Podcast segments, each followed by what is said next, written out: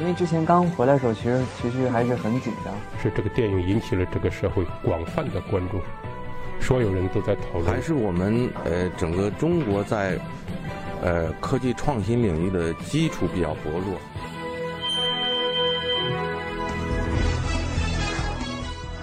影响有影响力的人，中国新闻周刊。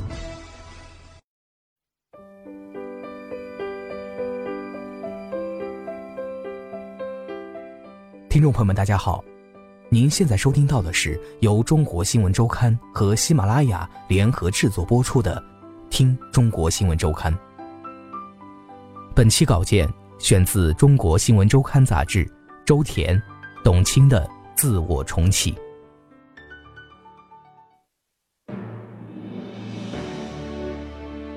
音乐响起，舞台后方的一扇门缓缓打开。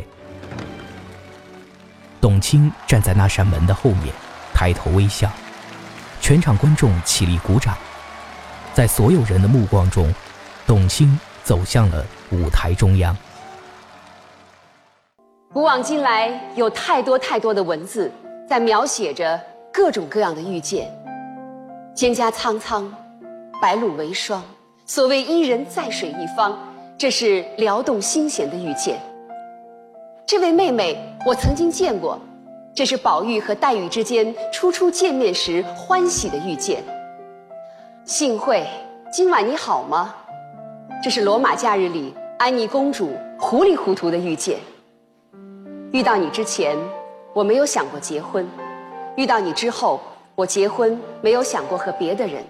这是钱钟书和杨绛之间决定一生的遇见。所以说。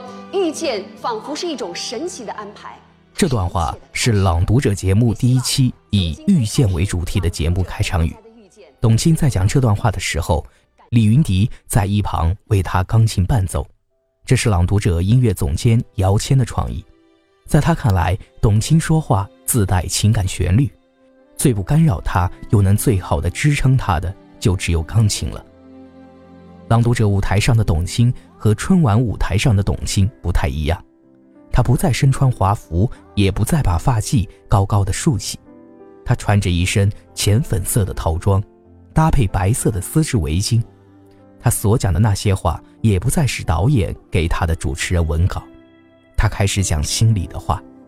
这一次，她的身份是主持人兼制作人。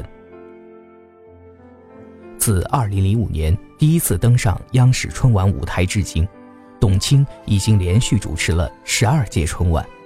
而对于她本人，人们似乎并不了解。2017年，随着《中国诗词大会》和《朗读者》两档综艺的陆续热播，主持人董卿也随之走红。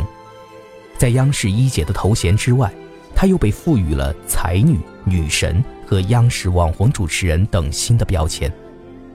原来你是一个这样的董卿，很多人开始感叹：从事主持行业二十一年，进入中央电视台十五年，站上春晚舞台十二年之后，董卿开始被大众二次发现和认识。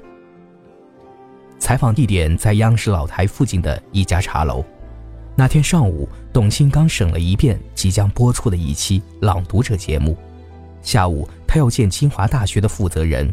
商量朗读亭即将进驻清华的事情，董卿告诉中国新闻周刊，她穿着一件浅蓝色外套、黑色裤子，脚上是一双舒适的平底鞋，头发被她用墨镜拨到了脑后，没有化妆，她看起来有些疲惫。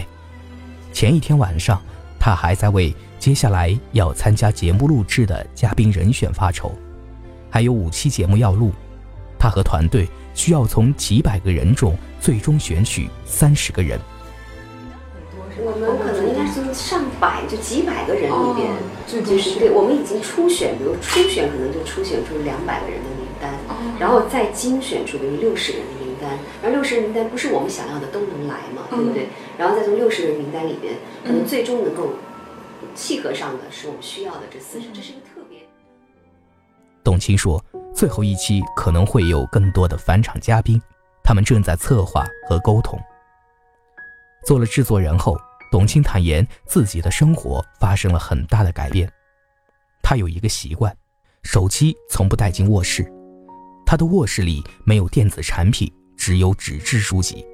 可最近这个多年的习惯被打破了，他需要通过手机和很多人保持联系，独处的时间几乎没有了，这让他有点苦恼。朗读者节目所有嘉宾的朗读文本都需要董卿一一过目，工作人员通常会把文稿打印出来拿给他。他说自己看稿子没法看电子版的，那样的话他一个字儿也记不住。他必须得看到白纸黑字在上面写写画画，那样让他觉得踏实。这是他二十多年前刚开始做主持人的时候就养成的习惯，改不过来了。以我的价值观来说，这也许是你一生当中做的最有意义的一件事。对了，忍不住要告诉你，丹麦有一个三万人的小城市。他每年有六十个作家节，你可以带着小组去拍点东西。那里的酒吧都在赌，到处是听的人，就像看歌剧、看电影。他们生活里有一顿饭，是耳朵的饭。作家毕飞宇在《朗读者》播出后给董卿发了短信，这样的赞美，董卿最近收到了很多。而在节目策划阶段，对于《朗读者》。除了知识，还有一些质疑的声音。这个东西太有文化了，太高冷了。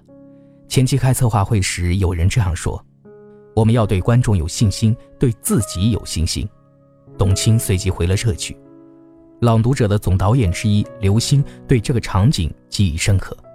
你跟所有人妥协，你得到的东西绝对不是你想要的，必须是在最有压力的时候咬紧牙关出来的东西。才是你想要的。和董卿合作后，刘星发现董卿是一个努力又较劲的人。二零一六年三月份，董卿第一次跟刘星提起《朗读者》的节目创意，当时只是一个初步的想法，还不明确。不过刘星记得，高而不冷是董卿一直强调的观点。作家麦家在《朗读者》节目上读了一封他写给儿子的信。随后发在自己的微信公众号，很快阅读量到了五十万，这远远超出了以往他所发文章一万的最高阅读量。那封信是有文学价值的，我们提供了一个所有人融入的端口，就是父子情。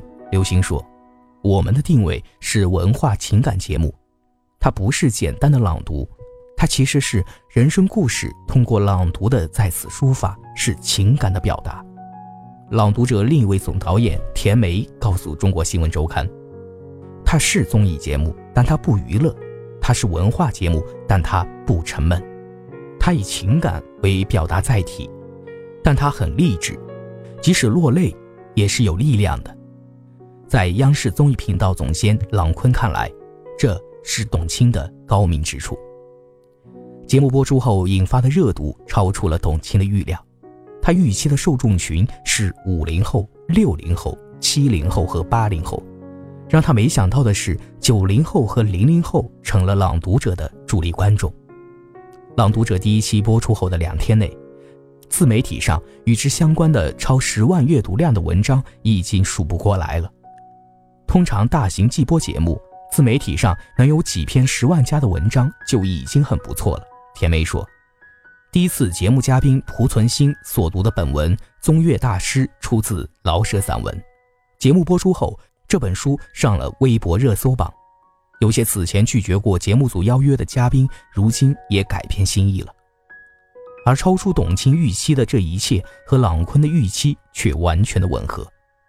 这个节目得益于很多方面，但其中很重要的一项是董卿，这就相当于中国诗词大会。他的成功很大一部分因素是董卿，这个你必须承认。郎坤和董卿相识二十年了，他曾担任2005年春晚总导演，那年也是他的一通电话，董卿站上了春晚的舞台。董卿不是一个简单的主持人，她实际上是一个电视人，一个传媒人，一个地地道道的文化人。他只不过是以主持这个方式来切入。